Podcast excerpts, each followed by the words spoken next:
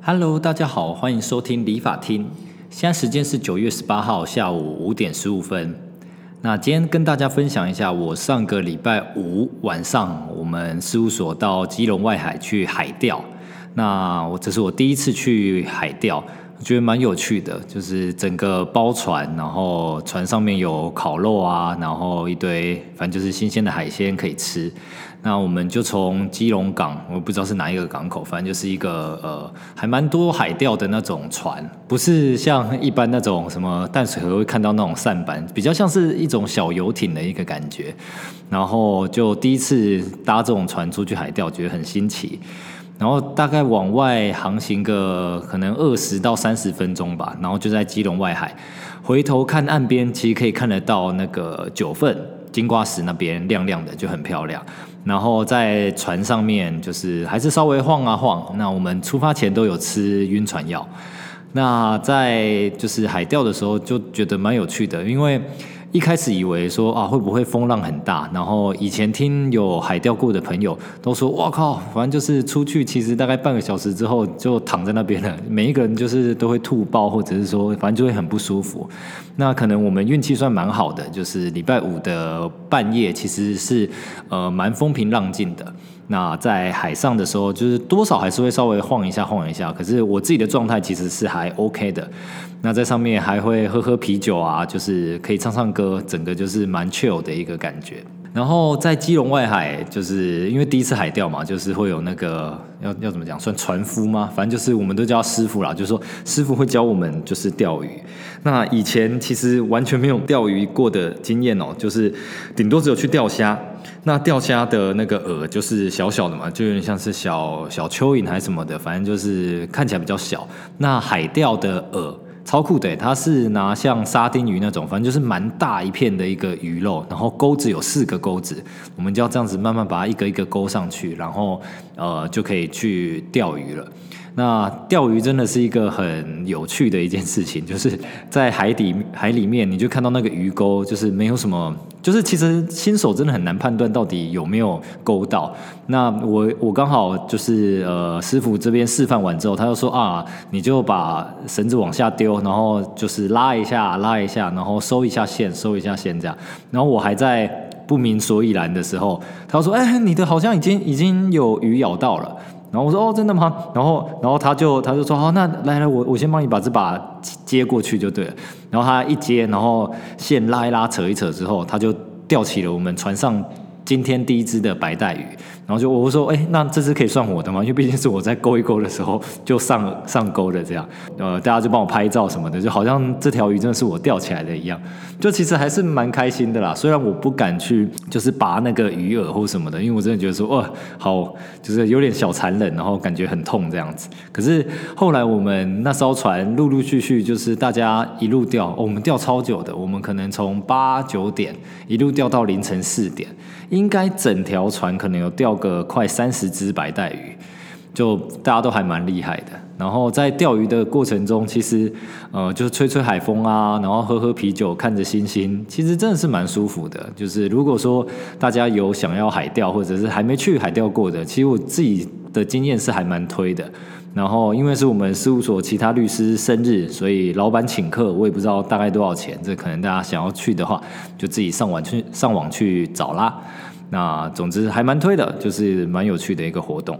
再来第二个是我昨天就是礼拜天晚上，然后我又去听了一个演唱会，叫 One Ok Rock，它是一个日本的一个摇滚团体。基本上还蛮红的啦，就是他们的有一些歌，我相信大家播出来，就是应该都会有听过。然后在其实 One Ok Rock 在疫情前，我记得应该是二零一九年吧，就有就是要来台湾办演唱会。然后我那时候好不容易抢到票，因为以前可能就是呃，应该我记得可能五六年前，反正就大大学毕业左右，然后就还蛮喜欢这个团的。然后看到他们有来台湾，就是之前都会去抢票，还抢不到。然后疫情前那一次，好不容易就是哇，透过事务所的恶势力，就是我就叫我的助理去帮我抢票，然后哇，助理真的超厉害，他们很会抢演唱会的票，就帮我抢到了之后呢，哇，疫情就来了。我那时候期待超级久的，后来因为疫情，然后就取消了，我觉得超难过的，因为那那一次的票就是真的也是抢很久，然后位置也是抢到蛮好的。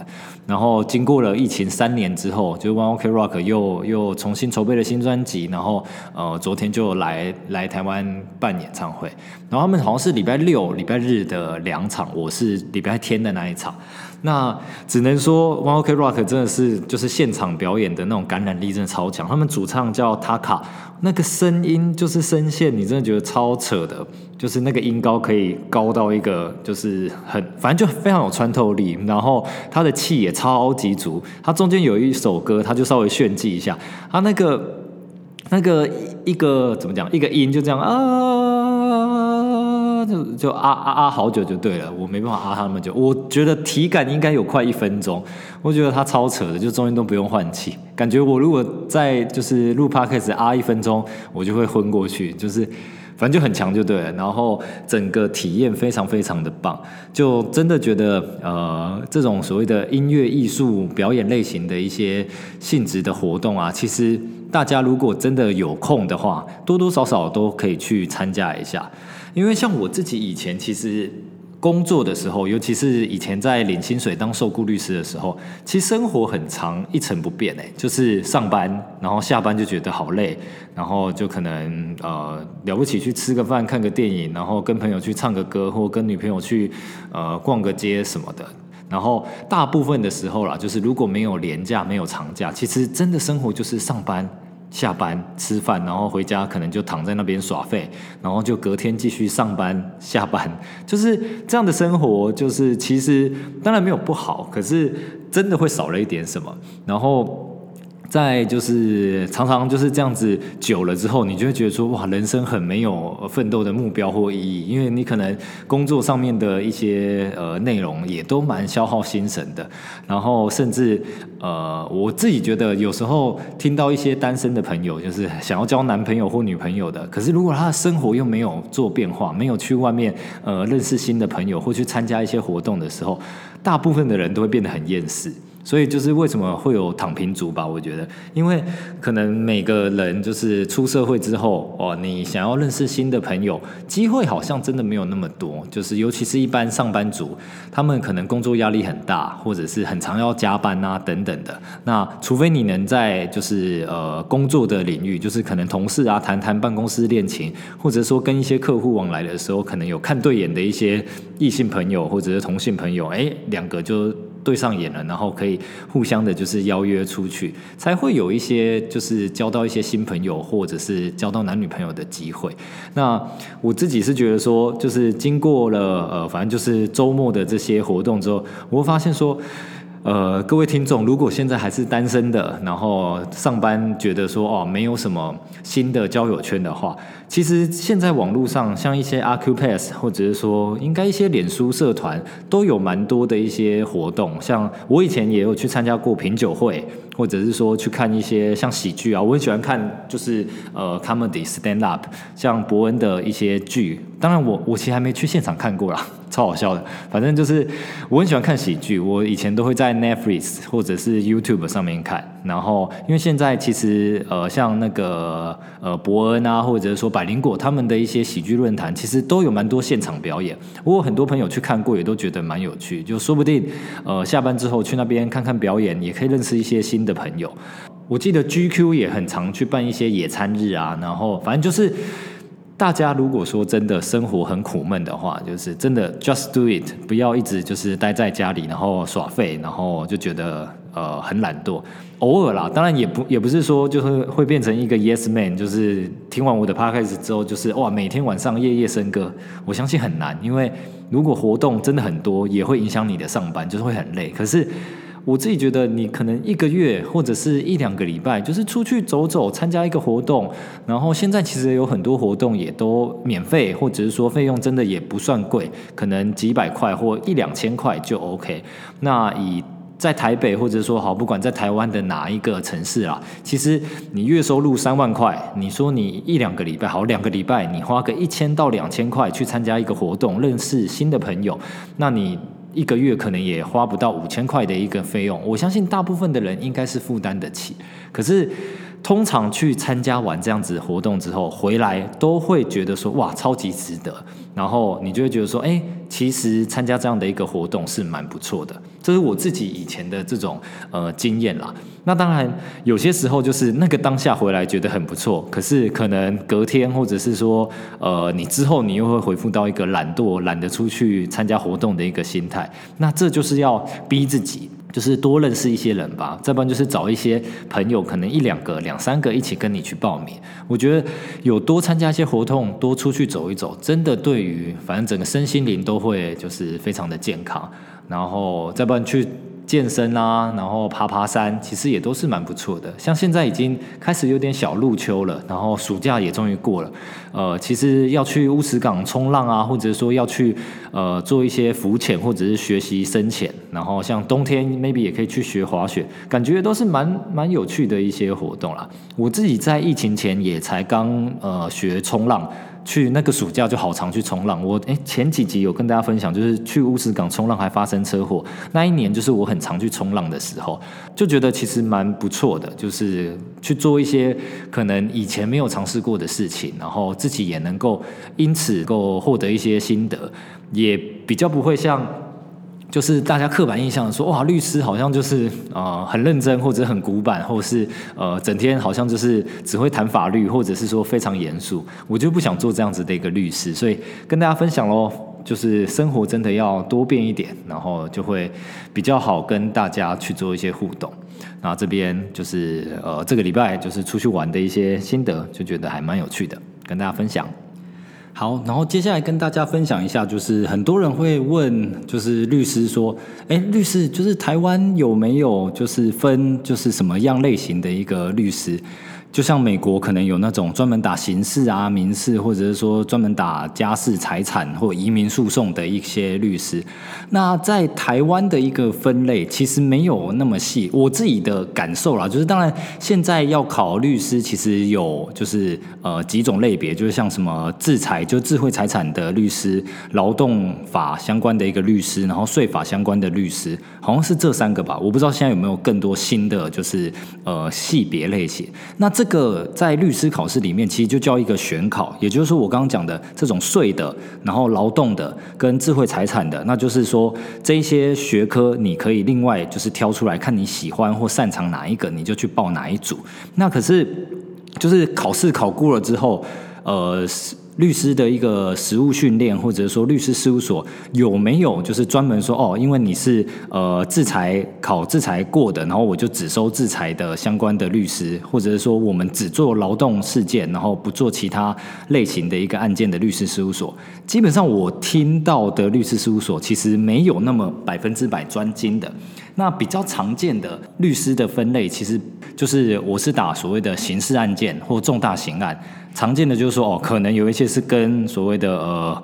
要讲白了就是说跟黑道挂钩了，就是说他专门是在帮所谓的黑道或者是公司在辩护的，那他一天到晚就会收到所谓的呃，可能堂口啊老大打电话来说，哦，他们有什么问题，或他们的小弟啊迪亚被抓走等等的。那另外一个类型就是哦，一般的刑事辩护，他就是不论是什么样的一个刑事案件，什么烧杀掳掠那种重大刑案，他们都接的。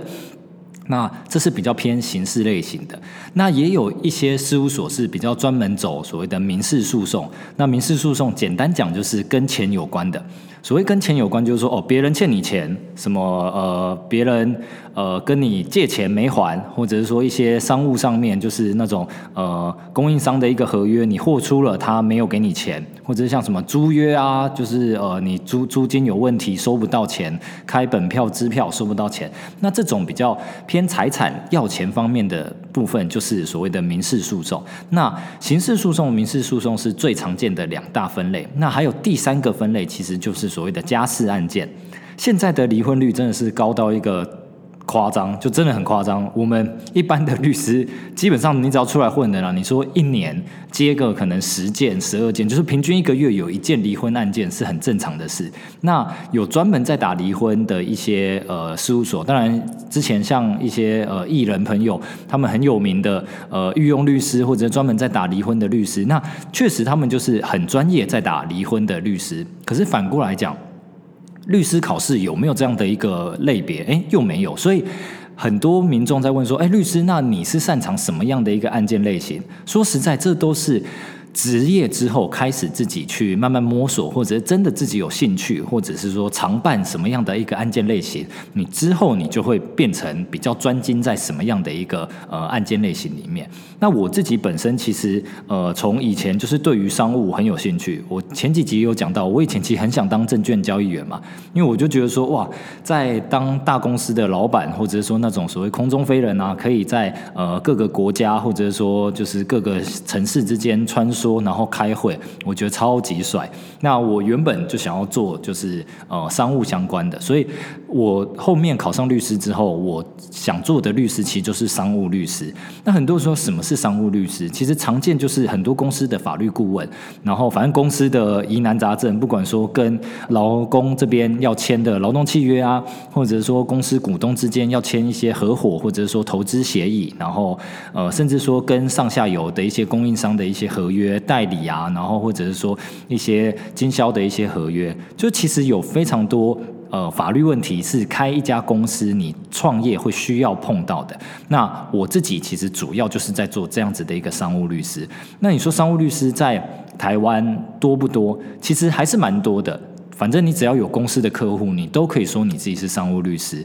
那反过来讲，很多说哦，那你是商务律师，所以你就不会办刑事案件或民事案件吗？也不是，因为其实公司也会遇到很多刑事跟民事案件。我举例，公司会碰到的刑事案件很多，例如，呃，公司的员工如果什么手脚不干净的，他偷偷公司的东西，或者是说呃背信，反正就是他把公司的东西干走了，那这个东西我们也要去告刑事，就是告他侵占背信或窃盗相关的，那我们还是会碰到刑事案件。反过来讲。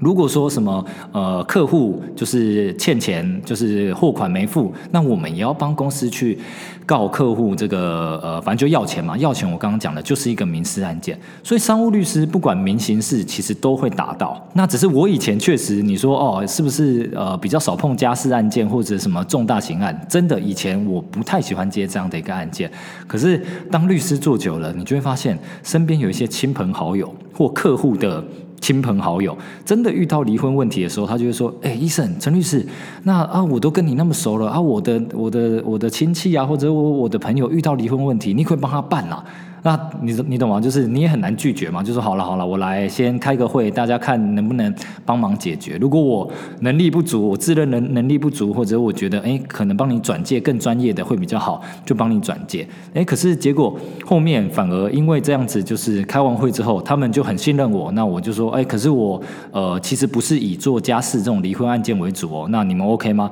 很多还是信任我。那结果后续的一些成果也还不错，所以搞到后来就变成说我主要真的是做商务律师，可是现在对于很多案件类型，像离婚等等的，其实也非常有经验，甚至很多当事人就是还就是特别会指定我说，哎，就是可能已经有离婚的当事人，还会介绍他身边的亲朋好友，哎，有离婚，他说啊，找陈律师，陈律师在离婚这一块很专业等等的，所以反正总而言之就很好笑了。我觉得，呃，如果说要找律师，然后你也不知道说那个律师到底擅长什么，当然第一件事情你可以就是是上网找看他过去的一个案。件类型，或是直接，反正你有认识律师，你其实就是去找他嘛。那他如果自己真的觉得这一块是他不喜欢接，或他相对没那么擅长，我个人觉得有呃良心的律师其实都会讲清楚。那就是说，哦，如果我呃这个真的不是我专业的一个部分，那我可以再帮你介绍其他律师。因为你们想，一般民众认识的律师跟律师，我们自己本来就法律系。